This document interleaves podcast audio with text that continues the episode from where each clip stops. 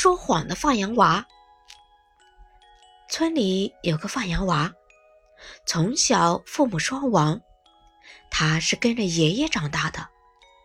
放羊娃有一个坏毛病，就是爱说谎。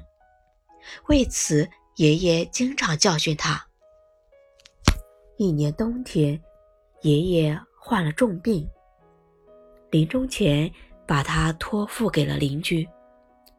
邻居对放羊娃很好，他每次放羊回来，桌上都备好了热腾腾的饭菜。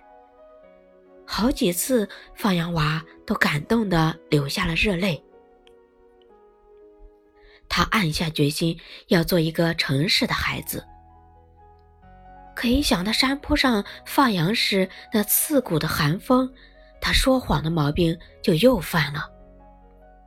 一天。放羊娃对邻居大婶说：“我今天肚子痛，痛死了。”大婶就让儿子替他去放羊。没几天，他又说自己脚疼，大婶又相信了他。渐渐的，放羊娃说谎成性，变得喜欢捉弄人。外出放羊时，放羊娃常常高喊。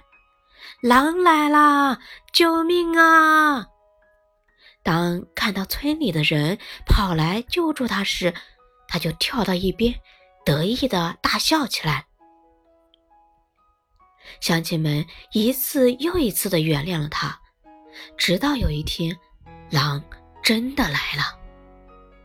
一天中午，一只母狼带着几只小狼崽袭击了他的羊群。